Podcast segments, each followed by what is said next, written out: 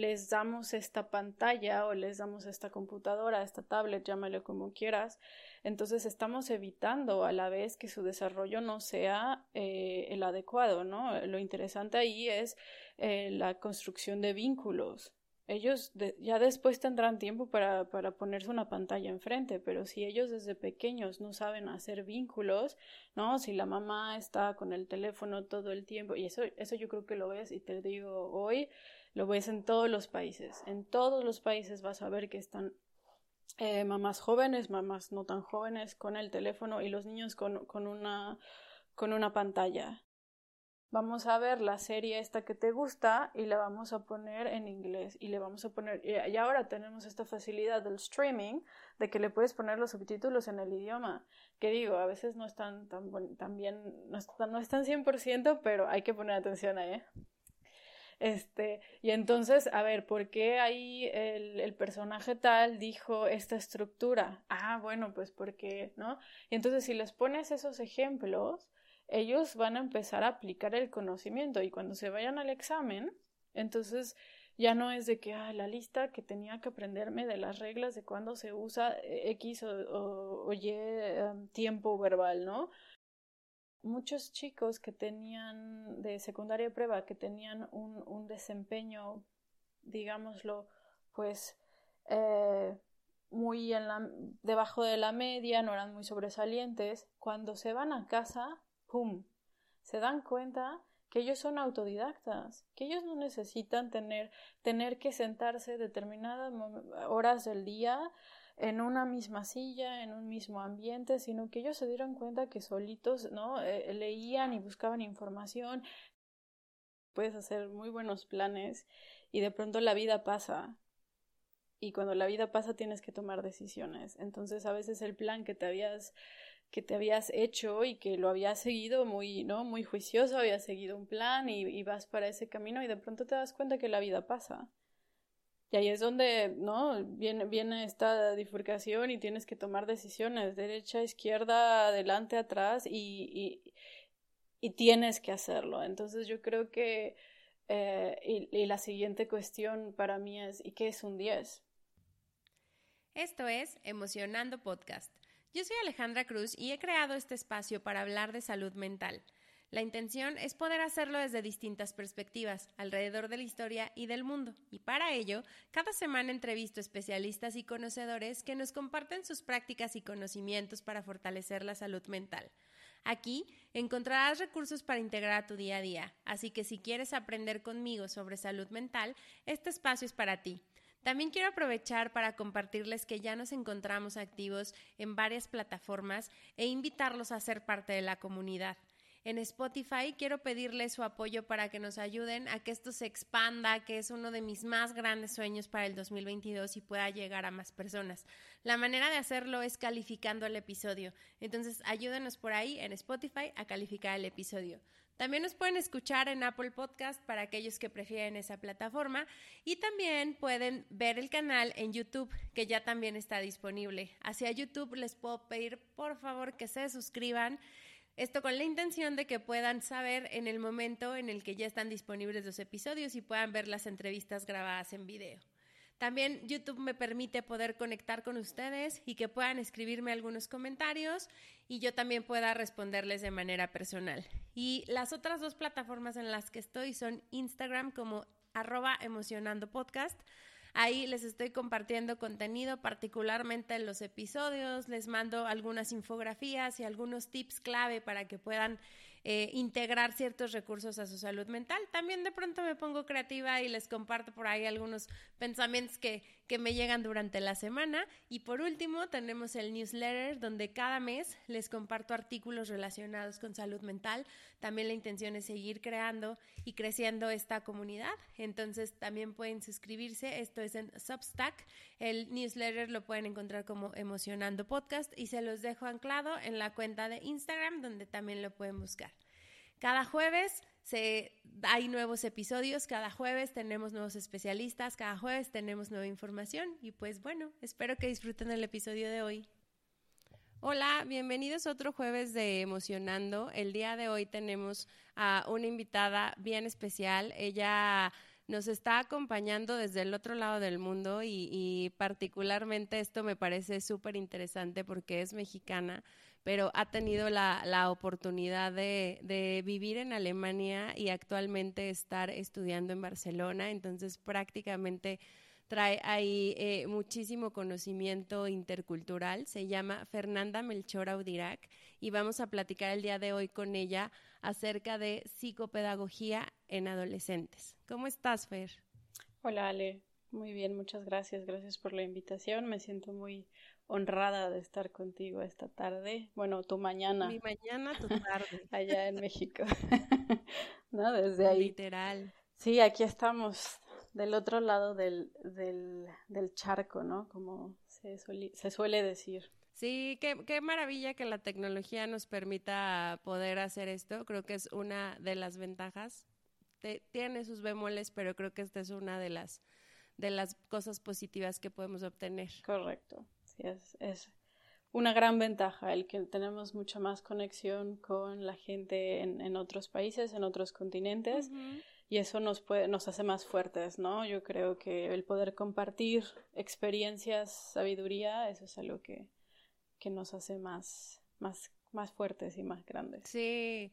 Eh, les, les platico que a los que han seguido como la, la historia hemos hablado acerca de, de en su momento eh, la, la, situación que ha vivido mi hija respecto a los temas de salud mental y Fer fue una persona súper importante en esos momentos para ella, ya que fue una de sus terapeutas. Y es, eso es importante porque justo era muy complicado para nosotras encontrar personas especializadas en adolescentes, más en, en ese tiempo, estoy hablando de ocho años atrás, eh, y para Paola en particular era muy importante poder conectar con una terapeuta que fuera joven. Entonces, eh, Fer aquí jugó un papel bien interesante en nuestras vidas y pues le tenemos muchísimo cariño y nos da ahí mucho más gusto poderte tener el día, el día de hoy. Eh, y hablar un poquito, a ver si nos puedes platicar cómo, cómo ha venido siendo para ti este tema que, que al final te ha llamado la atención en sus inicios de, desde la parte terapéutica y hoy desde la psicopedagogía. ¿Qué, qué nos puedes platicar, Fer? Bueno, primero, vaya, me, me, me, llenas el corazón de lo bonito que hablas. vale, creo que la etapa del adolescente es una de las más bonitas, ¿no? Em, y hay, eh, hay, muchas cosas que se dicen, ¿no? El, clásico que los papás escuchan ya cuando tus hijos lleguen a esa edad, te vas a acordar y no sé, creo que a veces la perspectiva, o hace algunos años la perspectiva había sido más tirándole a lo negativo, ¿no? Entonces creo que hay que cambiar las gafas. Tenemos que verlo del otro lado. La adolescencia es justo el momento en el que esas pequeñas personitas que, que, que crecen en casa, ¿no? De todos los papás, las mamás, los familiares, abuelos, tíos, pues empiezan a, descubrirse. Entonces no, no, es cualquier cosa, ¿no? Imagínate, o sea, el descubrirme quién soy, a dónde voy, qué es lo que quiero, y yo creo que por eso es una de las etapas más padres. Desde, yo creo que desde el, desde el punto de vista psicológico, también es ahí donde, donde las instituciones, por ejemplo, las, las escuelas, los centros de salud, ¿no? Eh, desde, desde, mi perspectiva, hay, que girar hacia ellos y apoyarlos en ese momento en el que se están estructuralizando. Porque ¿qué pasa cuando empiezo a, querer encontrar mi identidad y entonces no, no sé para dónde ir? Ahora los tiempos han cambiado tanto, tenemos como bien hablábamos de la tecnología y ese es un tema que digo, si ahondamos en él podemos estar aquí horas hablando de qué tan qué tantos eh, pros y contras hay en que los adolescentes tengan tanta información y el acceso a la información. Cuando tú y yo éramos adolescentes, bueno, no era tanto, ¿no? Como ahora lo es.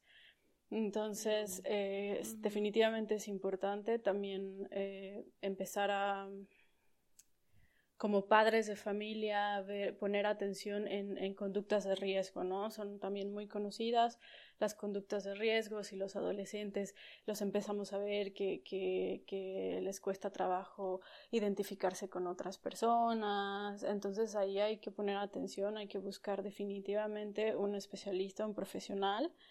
Y vaya, creo que como mencionabas, bueno, muchos de los adolescentes buscan gente joven porque se sienten Ah, de alguna forma ah, más cercanos al, al, al, especialista que, que, los puede entender, ¿no? Y no la imagen de, del psicoterapeuta o la psicoterapeuta que igual y le puede llevar más años y que, y, que entonces tal vez, no siempre pasa, pero tal vez eh, pues tenga esta, esta imagen, pues una proyección de los padres, ¿no? Entonces tal vez también por eso, eh, no sé, eh, digo, supongo yo que, que en, México, bueno, como ya lo mencionabas, ya no, hace años no vivo ahí. No sé qué tanto, por, por varios colegas que tengo, sé que ha crecido mucho la psicoterapia eh, de adolescentes. Sé que hay centros que se especializan a ellos, pero bueno, no sé, no sé en las escuelas qué tanta atención se les está dando a su salud mental y yo creo que eso es una de las principales cosas en las que nos tenemos que enfocar como maestros y como padres de familia, como familiares cercanos a un adolescente. Y fíjate, fíjate, que mencionas como muchísimos temas, ¿no? Que justo recuerdo como un poco de mi historia y lo que he escuchado a través de, de ella, de sus amigos y los adolescentes que de pronto tenemos alrededor, ¿no? Por, un lado, el tema del, del, apoyo en casa, en poder como desde ahí fortalecer los temas de salud mental y hacerles como valía de lo que están sintiendo o lo que están pensando. O sea, como, salirnos a lo mejor de que esto no es que sea algo temporal o porque es, es mero de la edad y entonces se le pasará o invariablemente lo superará cuando crezca por el otro, la parte que mencionas acerca de cómo las escuelas se preparan para atender estos, estos, estos temas y a lo mejor no solo en conductas de riesgo, sino en el antes, ¿no? O sea, qué tan cercanos puedes estar como maestro que, que, que nos, nos, iremos moviendo, creo que hacia, hacia allá en esta parte del aprendizaje, que, que esa yo creo que también es otra súper importante. Y, y por el otro, cómo los centros de salud también van teniendo como esta rama. Que, que, no solo la salud mental es para alguien adulto o que pueden también entrar desde estas, desde estas primeras etapas, ¿no? En, en estos eh, momentos que, que dices, pues estás creciendo y no sabes quién eres o a dónde vas, que es la pregunta que a lo mejor sigue el resto de tu vida, eh, pero en ese momento es muy importante que tengan como ciertos acompañamientos, ¿no? Claro, sí, definitivamente. No hay que llegar al, al, extremo de ya ahora que veo conductas de riesgo, entonces me pongo las pilas y busco ayuda, ¿no? Yo creo que, como bien mencionas desde antes, eh, de, eh, el, el, el, el, contar con una infraestructura, una estructura en la escuela es algo básico, yo creo que sí es algo que es necesario. Y también la familia, estar informados, como dices, como, como padres de familia, eh, saber que todas estas Ah, conocidas o llamadas rabietas que a veces como adolescente tenemos. Bueno, yo recuerdo cuando era adolescente también las tienes, tienen, tienen una razón de ser. ¿no? Y también eh, los padres ahí, yo creo que algo muy importante que hay que acordarnos es eh, cuando tú fuiste adolescente, que definitivamente los tiempos han cambiado, ¿no? No es lo mismo ser adolescente en los 90 que ser adolescente ahora. ¿no? Eh, eh, en los últimos, eh, en estas cinco semanas que estoy acá, en, estoy cerca de Barcelona, he conocido gente que nació en el 2001 y que para mí es, ¿no? Es, es impactante. Y, y, y, te puedo comentar que me han impresionado en el sentido de la madurez con la que hablan ciertos temas, ¿no? Ayer, por ejemplo, comentaba con un chico que nació en el 2001 una plática tan interesante sobre lo que se está viviendo actualmente en Europa y las, las perspectivas, ¿no? Entonces a mí a veces me, me impresiona cómo eh, las nuevas generaciones tienen, tienen mucho más acceso a la información que puede ser, como mencionábamos, algo muy positivo, ¿no? Una persona bien informada, bueno, puedes tener una discusión muy interesante sobre lo que se está viviendo ahora en Europa, y, pero también qué, qué tan, cómo, enseñarles, yo creo que ahí es donde tenemos que ponernos las pilas y, guiarlos a, a, poder elegir cuál es la información correcta, ¿no? O no correcta, eso es, eh, vaya, lo que me refiero, como una información que, que, los ayude, ¿no? Y que no nada más todo lo que reciban, porque eso es también algo que las nuevas generaciones están viviendo, es el input constante de eh, redes sociales, de información, es demasiado. Entonces, y eso lo, lo, puedes ver ahora, el desarrollo que tienen ahora los niños, el desarrollo que tienen ahora los adolescentes, no es el mismo que teníamos hace 30 años.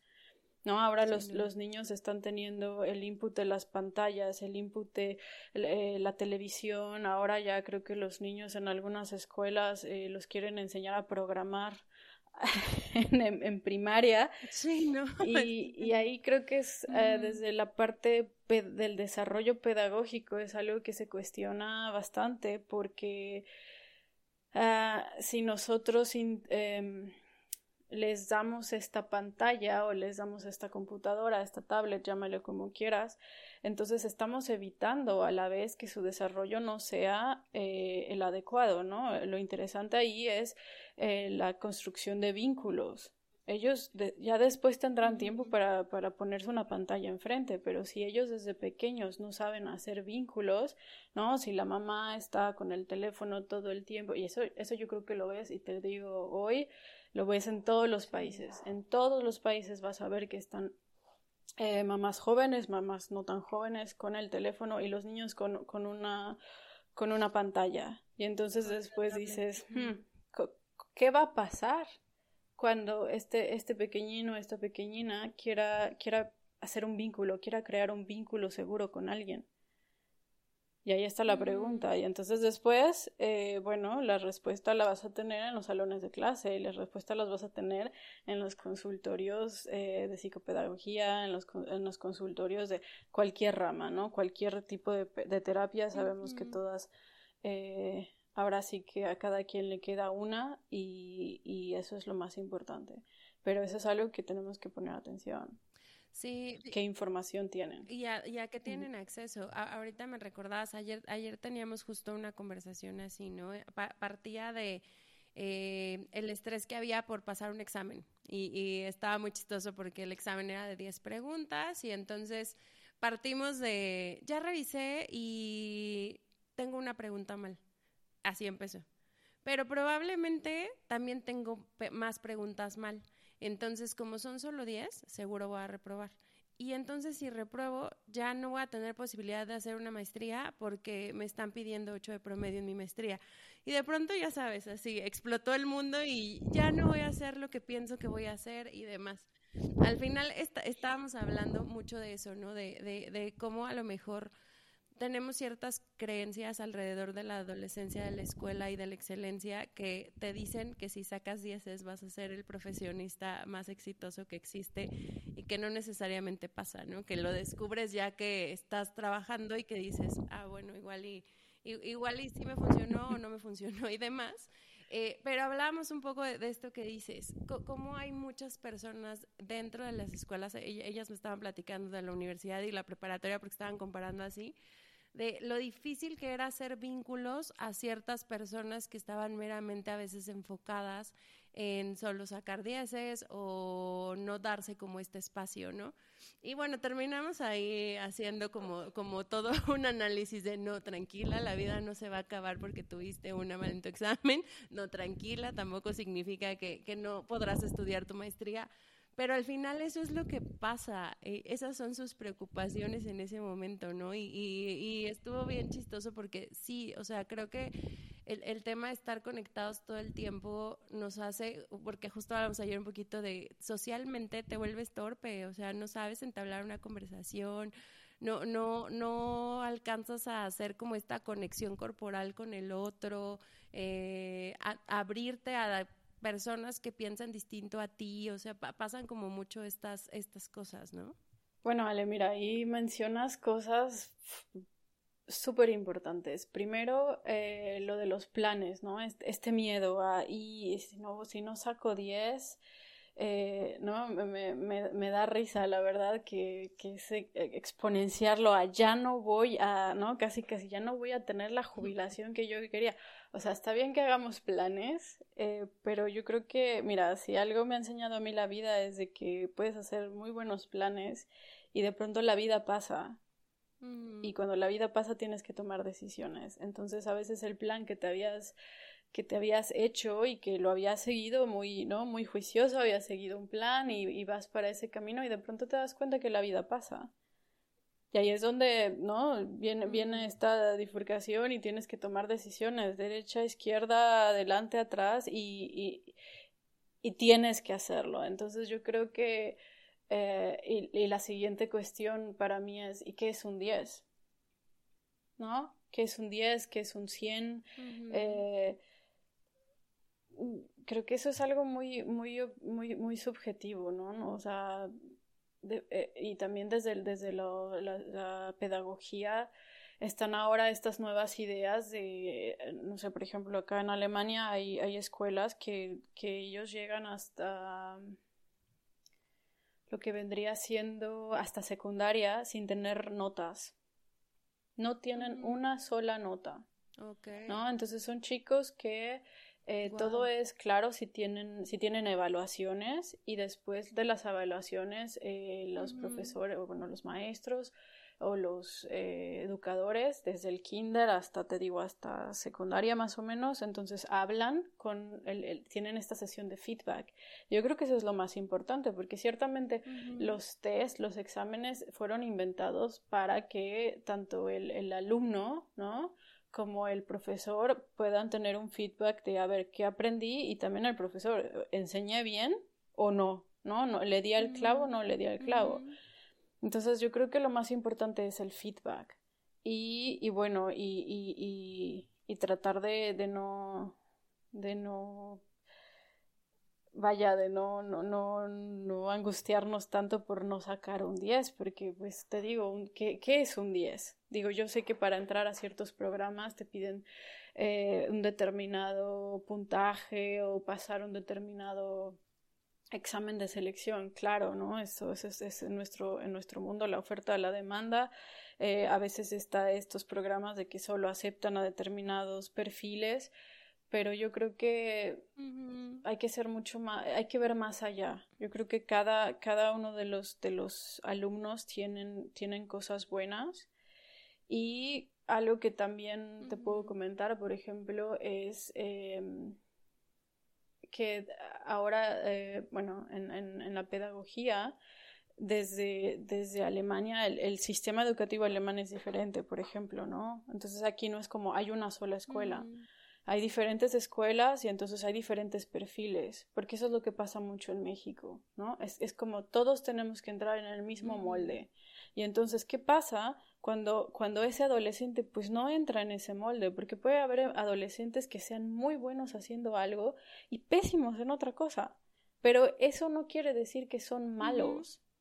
hay que, empezar a quitar esas etiquetas y desde casa, ¿no? O sea, si, si tu hijo llega con un 5 en, no sé, en lengua, y, pero vaya, en, en, matemáticas y en química saca dieces y está súper entrado eh, o concentrada, tu, tu, hija está concentrada en hacer, no sé, robótica y cosas, entonces ahí es donde, donde también tenemos que ver el, oye, no, pues sí, igual y no, seguramente no le van a interesar las letras o no se va a poner a leer, qué sé yo, a Jorge Luis Borges mañana, pero pero lo suyo está de este lado y entonces ahí como papás pues no nada más fijarnos en cuál es el numerito que sacó. Saca 10, pues entonces empezar a poner atención en eso y, ¿no? y ver cuáles son sus intereses y vaya, claro, reprobar pues no podemos reprobar, pero, pero podemos subir la calificación también muchas veces. Eh, no, veámoslo desde, desde el punto de vista pedagógico, ¿por qué se reprueba algo?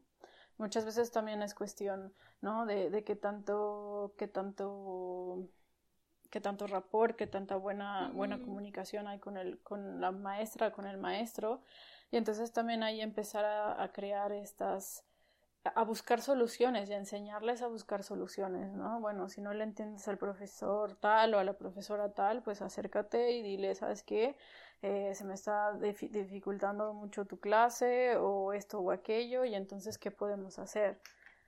Y entonces ya se verá si se puede haber una tutoría, si igual, y no sé, yo me acuerdo, por ejemplo, que, que cuando me costaba mucho la, creo que era la física o la mecánica, pues a veces hasta te acercas a, tus familiares, ¿no? Yo me acuerdo que, por ejemplo, me acercaba a mi prima y mi prima me ayudaba y me explicaba estas cosas que para ella se le hacían muy fáciles y para mí eran muy difíciles y, y, y, eso es lo, lo, lo importante de que estemos bien interconectados en todas nuestras edades. Entonces, el adolescente, enseñarles a que tener todas estos... Em, ahora sí que no, ¿no? Aquí atención, no son redes sociales eh, en el Internet, sino son las redes sociales de verdad, de la vida, ¿no?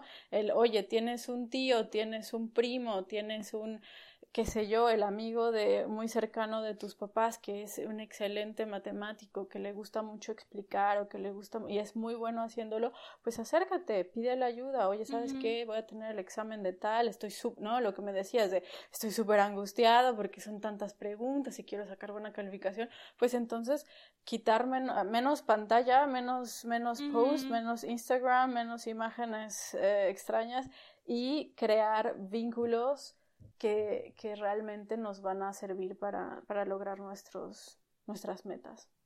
Sí, fíjate que me, me acordaba mucho, a, Pau particularmente siempre fue muy complejo que, que tuviera como, o sea, que le fuera sencillo aprender en el sistema porque le pasaba precisamente esto, ¿eh? como que se metía en que, que, quería aprender muchas cosas, pero particularmente como desde su investigación o desde la escucha o desde muchas maneras y se frustraba mucho con, con en la escuela. O sea, eso le pasó todo el tiempo hasta la preparatoria. Este, yo, yo mucho le decía que me, me, daba la impresión que si entonces no podíamos hacerlo desde la escuela, porque el sistema está establecido así, lo que sí podíamos hacer era encontrar como maneras en que ella pudiera aprender a través de otros métodos y que lo hiciéramos y lo fuéramos haciendo en casa, ¿no? Entonces, eso fue un poco lo que, lo que nos, nos ayudó.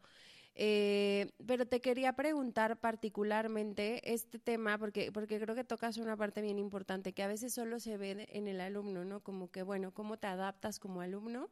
Y entonces como entre alumno y papá vas haciendo estas negociaciones de, bueno, en física que te va muy bien, pues vamos a darlo todo, en lo demás por lo menos el 6, porque tenemos al final que, que lograrlo, ¿no? Eh, claro. Pero decías acerca sobre el feedback también hacia el maestro. Y, y ahí creo que también tocas un tema bien importante, particularmente acá, no, no sé cómo, cómo fue en, en Alemania, igual ahorita también que nos platiques un poquito, pero al momento en el que ellos salen y más bien entran a casa por temas de pandemia, el discurso común era que era un lío, que se había vuelto súper complejo poder eh, pasar de estar en un salón a pasar a aprender en línea, porque no siempre los, los maestros, las plataformas, o sea, fue como todo tan rápido que no, no necesariamente estaba como ya puesto en práctica, ¿no? Adicional a que se, se volvió en, en algunos eh, o varias eh, modelos un tema mucho de muchas tareas, un chorro de tareas donde el papá también se tenía que involucrar porque entonces el hijo tenía que usar una plataforma, pero el papá tenía que hacer un tema de supervisión y fue, fue bastante complejo el primer año. Eh, creo que esto tiene, tiene mucho que ver con esto que nos mencionas acerca de cómo lo hacemos más, o sea, pedagógicamente funcional para quien está aprendiendo también.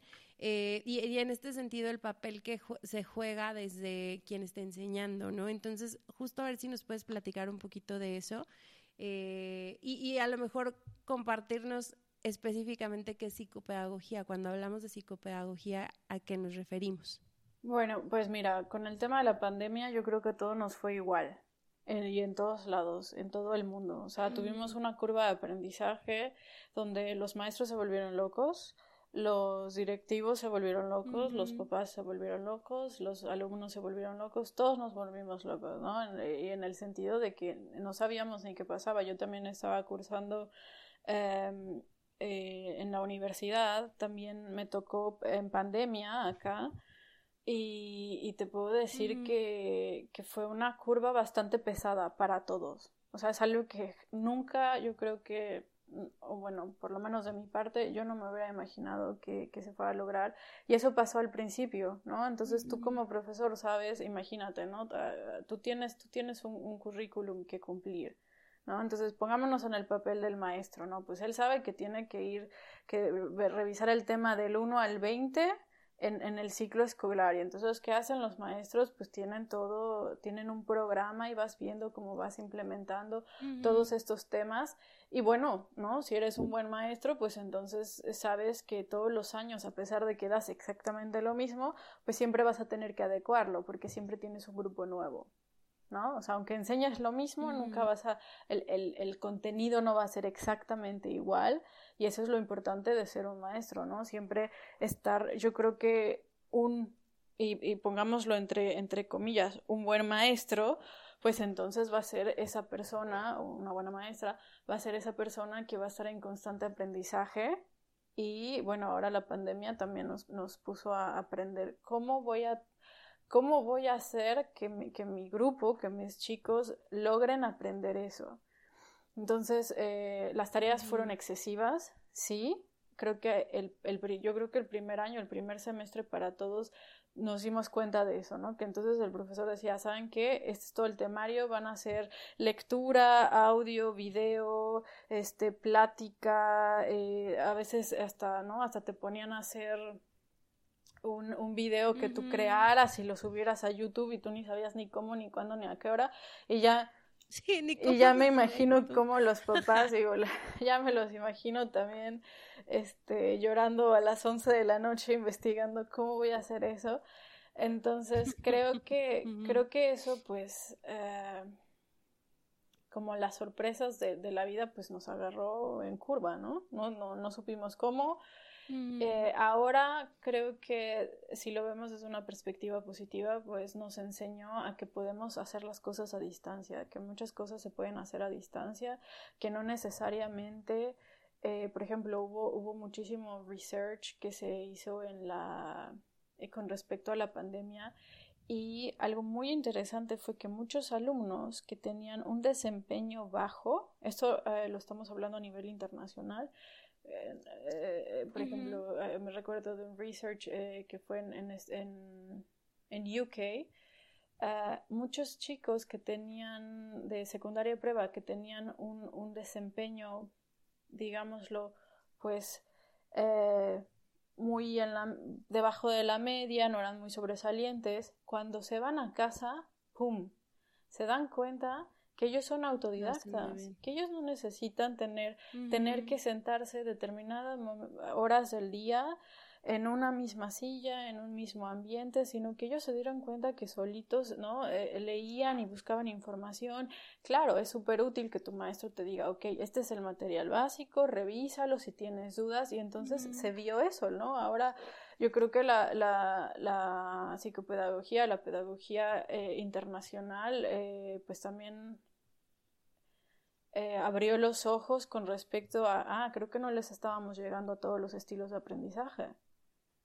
Porque todos esos chicos que tal vez era muy difícil, como me comentabas, ¿no? Tal vez, digo, no sé, ahora que lo decías con Pau, eh, ¿qué tal si em, ¿Qué tal si entonces pasa que, que, que, eso no es lo, lo, más agradable para ti? ¿Qué tal si tú eres más autodidacta? Hay muchos estilos de aprendizaje que les interesa más el experimentar. Y entonces a tu otra pregunta, ¿qué es psicopedagogía? Bueno, pues es entender el proceso de aprendizaje de los seres humanos en diferentes etapas y eh, lo, lo, más importante es qué herramientas, qué se necesita, eh, tener... Las herramientas necesarias para entonces impartir aprendizaje en las diferentes etapas de la vida y por supuesto en, en, las diferentes etapas educativas. Sabemos bien que en, casi todo el mundo estamos divididos en educación eh, básica, educación media, educación superior y entonces obviamente la psicopedagogía para cada una de las edades, para cada una de las etapas es distinta porque se tiene que acoplar a estos, eh, a los, a los, a los procesos psicológicos del aprendiente, ¿no? Entonces, no es lo mismo trabajar con un grupo de chicos de 3, 4 años que trabajar con adolescentes en, en, en, la secundaria o en la prepa, que es padrísimo, ¿eh? yo te lo digo, a mí me encantan esos grupos, siempre me han, me han llenado muchísimo, me han... Me, em, cuando, das clase con grupos de esa edad, eh, como que hasta te llenas de energía. O sea, el escuchar sus perspectivas, sus ideas, este, vivir con ellos ese proceso de identidad es algo muy padre. Y entonces, pues un maestro tiene que, que, tener esa, esa, esa, ahora sí que esa camiseta puesta de quiero, quiero pasar con ustedes este, esta etapa que están viviendo. Y no la otra, ¿no? De, ay, es que son muy ruidosos y es, no, o sea, entonces también hay que y hablan todos claro, y van a, todos están descubriendo, pues todo, todos quieren gritar, todos quieren decir, todos quieren, y muy importante, todos quieren ser escuchados.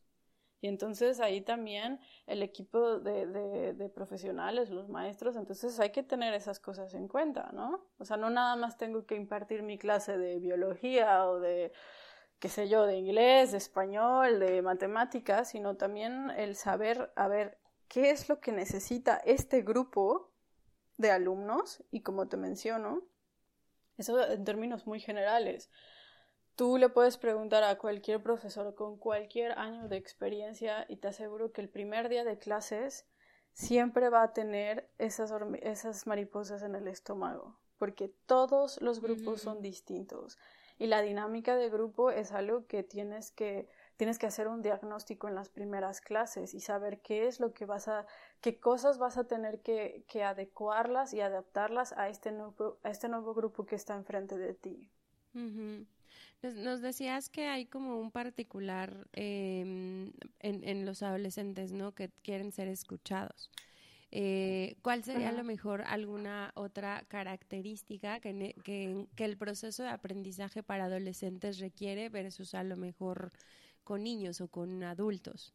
Bueno, pues ellos también están, están descubriendo cuáles son sus, eh, sus estrategias de aprendizaje, ¿no? O sea, eh, eh, como hablábamos al principio, ellos están, están descubriéndose.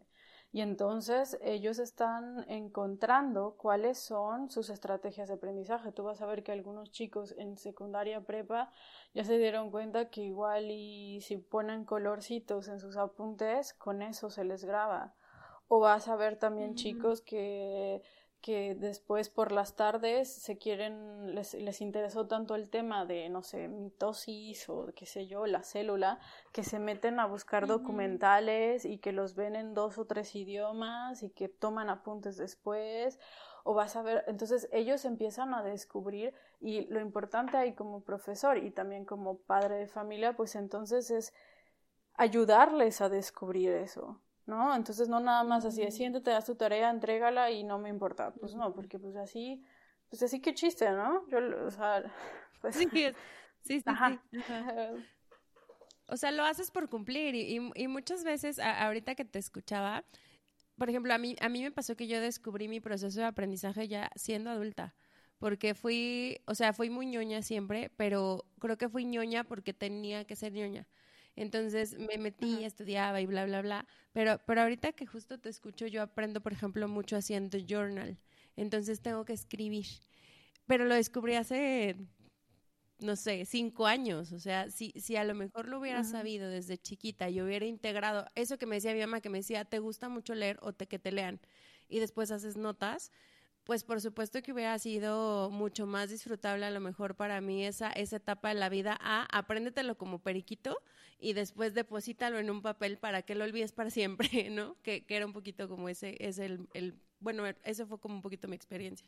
Claro, sí, y, y es algo que, que bueno, por lo menos eh, no, no puedo hablarte de México porque pues eh, psicopedagogía y pedagogía en México no, no sé cómo funciona, pero por ejemplo, acá es, es, distinto, ¿no? O sea, aquí tienes que estar en un constante, lo que, lo que en México se conoce como en esta evaluación, eh, educación continua como maestro, ¿no? El seguir capacitándote porque, ¿no? O sea, el mundo cambia, ¿no? La, la, la, tecnología, ahora ya, pues los profes ya no te piden, por ejemplo, ahora estoy en una universidad española y algo muy interesante, ¿no? Siempre siempre que llegas a una cultura nueva, pues tienes los clásicos shocks culturales.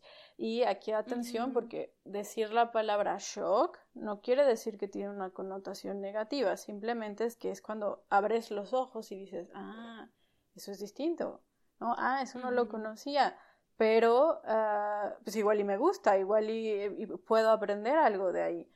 Entonces, por ejemplo, acá en, la uni de, de, acá me llamó mucho la atención que siento que alguna de la estructura como que los, los tienen como muy hacia, hacia la prepa, ¿no? Van en un mismo grupo y, y, tienen que meter las materias todos juntos, o sea, como que no pueden, ellos no tienen esa habilidad de, de elegir qué materias meten en qué semestre y cuándo y por qué, o sea, como que van en paquetito, no sé si me doy a entender. Sí, y, sí, sí. Y y me ha parecido sumamente interesante como ahora que estoy codeándome con estas nuevas generaciones, eh, lo, lo, importante que es para ellos el, um, lo digital, ¿no? yo soy como tú, yo necesito ver colores, necesito, necesito apuntar. A veces me, me, acuerdo que yo tenía apuntes donde hacía dibujos, ¿no? Sobre todo en las materias que me costaban trabajo, yo necesitaba a veces hacer el dibujito para que me, para que entendiera qué es lo que está pasando. Y, y, y, ahora las nuevas generaciones son más digitales, ¿no? O sea, todo, yo veo que todos llegan con su compu y, a veces yo soy la única que saca una, un cuaderno, una libreta. una libreta y sus plumas de colores. Entonces es algo muy interesante y es algo que hay que estarnos adecuándonos y tanto como, como profesores, el, el aprender de las nuevas tecnologías, el ver que cuáles de esas herramientas nos pueden ayudar justamente a llegar a todos los estilos de aprendizaje. Y entonces, si nuestro sistema educativo, ahora, ¿no? Por ejemplo, como el de México, no nos deja tanta flexibilidad, bueno, ¿qué podemos hacer? Igual darles ideas, ¿no? Yo con mis alumnos eh, como sabes, eh, doy clases de lengua y entonces a veces, ¿no? Eh, también tengo, tengo muchos alumnos adolescentes, adultos jóvenes, tengo también adultos. Entonces a veces te preguntan, oye, pero ¿cómo, cómo hago esto? ¿Cómo, no? No tienen, a veces les falta ese como empujoncito. Y pues entonces ahí es donde estas estas redes sociales reales nos pueden ayudar. Que digo, también fíjate que hace tiempo una, una alumna me, me enseñó un programa de, creo que era un canal de YouTube, de una, de una persona que enseñaba la lengua por YouTube. Y no te voy a negar, o sea, hay veces que también lo, lo, tecnológico te ayuda mucho, ¿no? No sé si has visto estos videos de 10 minutos, la historia de tal. También son muy padres y a veces te dan la información más relevante y ya de ahí tú puedes hacer un resumen o te falta, no, no habías entendido X o Y. Entonces, digo, de todo podemos Em, pues ahora sí que ayudarnos e ir construyendo nuestra identidad eh, también educativa, ¿no? El cómo aprendo y qué es lo que me gusta aprender y qué voy a hacer con ese aprendizaje. Como dices, no nada más es llegar, tener el test, ah, ya me aprendí todo como periquito y lo pongo ahí en el examen y tan tan, y sales del examen y pregúntame qué es mitosis y ni me acuerdo porque yo solo quería llenar el papelito y sacar un 10. Y entonces ahí es donde dices, bueno, ¿y de qué te sirvió ese 10? ¿No? Y eh, si tú, por ejemplo, vas a programas internacionales, eso también es muy interesante, ver cómo muchas otras culturas le tiran más a aplicar el conocimiento. Y yo creo que tenemos que ir hacia allá. ¿No? O sea, no nada más el que los chicos sepan escribir bla, bla, bla, ¿no? Este, algo que se aprendan de memoria, sino que lo apliquen. Y creo yo que en, en, muchos países, creo que también en México, eh, puedes encontrar varias eh, mm, estructuras eh, educativas que les dan más oportunidades de experimentar las cosas y yo creo que va por ahí. Eso es algo muy, muy positivo, ¿no? Sí, fíjate que me o sea, me, me, me, me, gusta mucho esto que mencionas, que probablemente, como dices, el sistema educativo no, no, lo, no lo va a dar, pero sí existe algo que podemos hacer, ¿no? Y como aquí también el rol, el rol que juega el, el maestro a lo mejor en dar este empujón, o el papá, o la red social de verdad, para darles ideas, creo que se hace como bien valioso. ayer justo en, en, la, en la plática que te decía, me quedaba pensando y justo terminaba con, bueno, la teoría le va a dar el 10, ¿no? Y es nada, o sea, está padre porque regresas y vuelves a revisar y demás, pero de ahí pasar a poderlo poner en práctica, ese es el proceso de, de aprendizaje más rico que tienes donde pruebas, ensayas, te equivocas, regresas, ajustas y pues lo vas como haciendo un músculo que ya se queda en ti, o sea, se queda ya como, como instalado. y, justo te iba a decir que si tendrías como algún ejemplo, porque nos decías de, de varios estilos, bueno, a lo mejor primero sería, nos hablabas de varios estilos de aprendizaje. Igual a lo mejor si nos pudieras comentar algunos eh, y algún ejemplo tal vez para que se pudiera poner en práctica, nada más como para correlacionarlo. Bueno, mira, ahí tocas un tema muy interesante porque es algo, eh, esto de los estilos de aprendizaje es algo que se debate mucho, ¿no? Hace, hace unos años, creo que fue en los 80 que sacó esta teoría de que eres visual o kinestésico o auditivo, pero pues somos humanos o sea, todos sabemos que, que, no, no, que no nos podemos meter a estos cajoncitos, porque entonces es cerrar, ¿no? Otra vez, el, ah, bueno, entonces si te gusta escribir, te meto en el cajoncito de que eres visual. Ah, no, si te gusta experimentar, te meto en este, en este de tal. Y, y, no es como que una persona no solo tiene un solo estilo de aprendizaje. Claro que no, ¿no? Por ejemplo, tú para aprender lenguas, puede ser que digas, no, pues es que sabes que leer, uy, no, se me dificulta muchísimo, pero me encanta escuchar. Y pongo las canciones y me gusta ver series en el idioma que estoy aprendiendo y me gusta escuchar música. Y entonces, eh, pero para aprender, no sé, historia, no, ahí sí tengo que apuntar todo porque quiero tener los datos. Entonces, cada persona va a tener un diferente estilo de aprendizaje dependiendo de lo que va a aprender. Y entonces por eso es que se debate mucho estas teorías de que cuál es el estilo de aprendizaje. Pues es que son tantos que no nos podemos meter en un cajón. lo importante es, eh, por ejemplo, el que, o sea, cómo, cómo poder descubrirnos, pues entonces es eh, pues ahora sí que la práctica es lo que nos va a dar la respuesta, ¿no? Entonces, en el mundo, o sea, si ves que, eh, no sé, que tu, que tu hijo adolescente, tu hija adolescente, este, cada vez que tiene examen de matemáticas, ¿no? La ves y dices, híjole, es que pobre, ¿no? O sea, se ve, o, el clásico, el examen de lengua, ¿no? Mucha gente sufre con el examen de lengua imperfecto del subjuntivo y este, y cómo se hace eso y bueno, pues entonces ahí es donde tal vez informarnos y, ok, si, si no es con los libros de gramática, porque muchos libros de gramática, como profesora de lengua te lo digo, pues son bien aburridos. ¿no? O sea, esos, yo creo que esos se hacen para la gente que nos gusta leer sobre gramática. Esos son hechos para nosotros, pero no, no justamente son hechos para el aprendiente de la lengua. Si tú estás, por ejemplo, aprendiendo inglés, eh, que es muy, muy común en México, es la primera lengua extranjera que se aprende normalmente. Yo creo que después ahí se estará en algunas otras escuelas el francés y el alemán, pues entonces eh, yo creo que hay, algunos, hay algunos eh, alumnos que les das el, libro de gramática y, o sea, nada, se los enseñas y les, les da el patatús, ¿no? O sea, hacer estos ejercicios. Pues entonces, ok, ¿sabes qué? No, eso de sentarte a hacer los ejercicios, ¿no? Pues entonces vamos a buscar algo más práctico. Vamos a ver la serie esta que te gusta y la vamos a poner en inglés y le vamos a poner, y ahora tenemos esta facilidad del streaming de que le puedes poner los subtítulos en el idioma, que digo, a veces no están tan, tan bien, no están, no están 100%, pero hay que poner atención ahí, ¿eh? Este, y entonces, a ver, ¿por qué ahí el, el, personaje tal dijo esta estructura? Ah, bueno, pues porque, ¿no? Y entonces si les pones esos ejemplos, ellos van a empezar a aplicar el conocimiento y cuando se vayan al examen, entonces ya no es de que ah, la lista que tenía que aprenderme de las reglas de cuándo se usa eh, X o, Y em, tiempo verbal, ¿no? Sino el, ah, me acuerdo que en esa escena donde el personaje tal hablaba con el personaje cual, utilizó esa estructura gramatical porque quería expresar, no sé, un deseo, una promesa, y se les queda más grabado. Entonces, ahora sí que ese tipo, ese tipo de, de estrategias son las que, las que en primera, como profesores, como maestros, es nuestra responsabilidad el, el acercárselas, ¿no?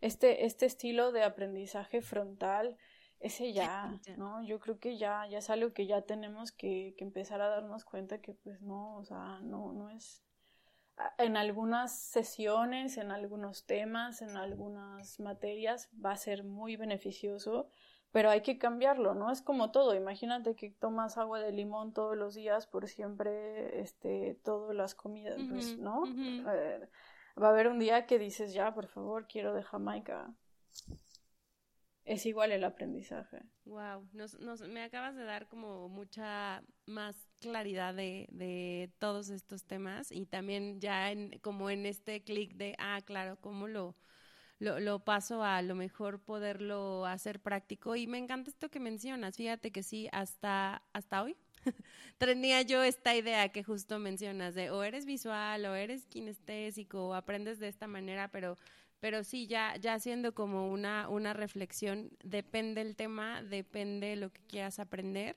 el, el modelo de, de enseñanza o de aprendizaje hacia el que te puedes mover. Y a veces son muchos a la vez, entonces sí es cierto, creo que en este descubrimiento y estar aprendiendo de manera constante, eh, vas cachando qué te es más sencillo con qué cosa. Entonces, gracias por compartirnos eso también. Ya estamos por cerrar. Yo no quisiera, pero este ya, ya, ya va a llegar el momento y ya, nada más para cerrar tengo dos últimas preguntitas. La primera es si nos quieres platicar eh, cómo haces hoy tú para cuidar de, de tu salud mental. Uy, bueno, ese es, ese es un tema que yo creo que me vas a tener que invitar otro, otro día, Ale. a otro. otro. No, mira, pues muchas cosas yo creo que hago muchas cosas, ¿no? El, el, el, primero, ¿qué es salud mental? Bueno, pues para mí salud mental es sentirme bien conmigo en, el, en este momento, en el presente. Entonces, si por ejemplo hoy a mí se me antoja salir a correr, pues salgo a correr y eso ayuda a mi salud mental. Entonces también eh, yo eh, he llevado muchos años también en, en terapia, me encanta. para mí, yo, yo siempre lo describo como, es como el gimnasio, ¿no? O sea, es ese tiempo mm. que dedico a mí, para mí, para descubrirme, porque pues eh, somos seres que estamos en constante movimiento. Entonces, la Fernanda de hace 8 años, 15 años, no es la misma de, de hoy. Y entonces todas estas cosas nuevas que están pasando, que la vida pasa, como decíamos hace tiempo, hace, hace un momento, entonces pues eh, es eh, reconocerte. Y entonces para mí, por ejemplo, mis sesiones terapéuticas han sido siempre muy, muy fructíferas en ese sentido de poder irme adaptando a las nuevas situaciones que trae la vida. Y, eh, por ejemplo, en los últimos años he encontrado que actividades como el yoga me, me caen muy bien, me hacen muy bien, me relajan, eh, me, me, me, han hecho descubrir una parte, por ejemplo, ah, más espiritual que, que, como mujer de ciencia antes igual y no la tenía tan, tan latente, o la tenía no, no tan ahí, tan presente y ahora haciendo este tipo de, sesiones de, de, Kundalini, eh, eh, es que me, me mm. caen me caen muy bien, ¿no? Me caen súper bien. Ah, leer, ¿no? Eso también ayuda. Todas estas actividades que te enriquecen, el estar con redes sociales reales, el, el, compartir, conocer gente nueva. Yo creo que todas estas actividades son las que, las que te hacen sentirte, o por lo menos a mí me hacen sentirme bien conmigo en el hoy, que es lo importante. Entonces... Qué padre. Gracias también por compartirnos eso. También practico Kundalini. Ah, Soy así súper. A mí también me cae muy bien. Pero dicen, ya, ya me quieres convertir, convertir. Le digo, no, juro que no, pero es que es una tecnología muy buena. Es que, no, esa, y la verdad es que yo también siempre paso la voz, ¿eh? Y digo, yo no no, no, no me dan, no me dan nada si, si la gente se lo practica, pero, pero verdad que es muy bonito, ¿eh? Es, es, muy, muy, padre. Y, y cualquier, y lo interesante, cualquier edad puede hacer kundalini.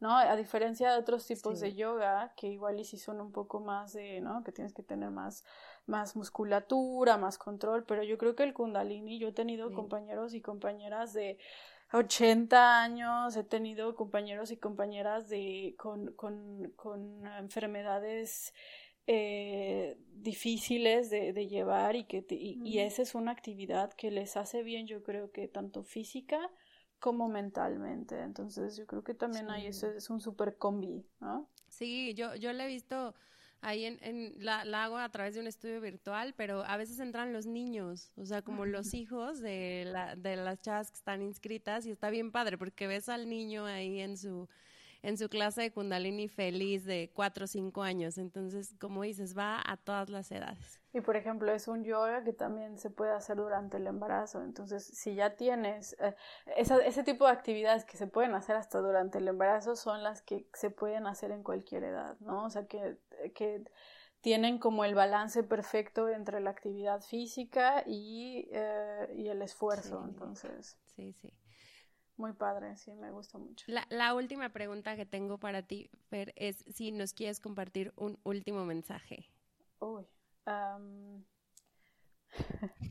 Vaya, pues yo creo que em, sí, que, que, que vaya, que, cuando hablamos de, de esto de aprender, yo creo que lo más importante en cualquier etapa de nuestra vida es el no perder esta inquietud por descubrir algo nuevo, el seguir con esa curiosidad de que hay cosas que aún no descubrimos, que aún no conocemos y el abrirnos a poder hacerlo, porque eso es eso es muy muy padre y es muy bonito y nos hace crecer como, como seres humanos. Sí, y como decías, ¿no? Al final estamos cambiando todo el tiempo, entonces vale la pena seguir seguir aprendiendo. Ay, Fer, pues muchísimas gracias hoy por, por tu tiempo, por aceptar esta, esta conexión. Eh, por acompañarnos y, como te decía, personalmente en este proyecto para Pau y para mí ha sido bien importante invitar a personas que han sido parte pues, de nuestro camino en este descubrir de, de salud mental y agradecemos muchísimo que, que, el día de hoy eh, hayas estado con nosotros y nos hayas compartido una, una perspectiva tan interesante y tan necesaria para nuestros adolescentes. Sí, muchas gracias Ale, muchas gracias a, Pau también. Y nada, me, me, me, alegra mucho, me llena el corazón que tengan un proyecto tan bonito y que pues estén, estén compartiendo estos temas con gente que, ¿no? que seguramente les, les hará bien escucharlos. Y les deseo mucho éxito para todos los demás, los siguientes podcasts por venir. Muchísimas gracias. Y pues ya saben, si esto les resonó y lo quieren compartir, eh, ayúdenos también a compartirlo y pues nos vemos en la que sigue. Bye bye.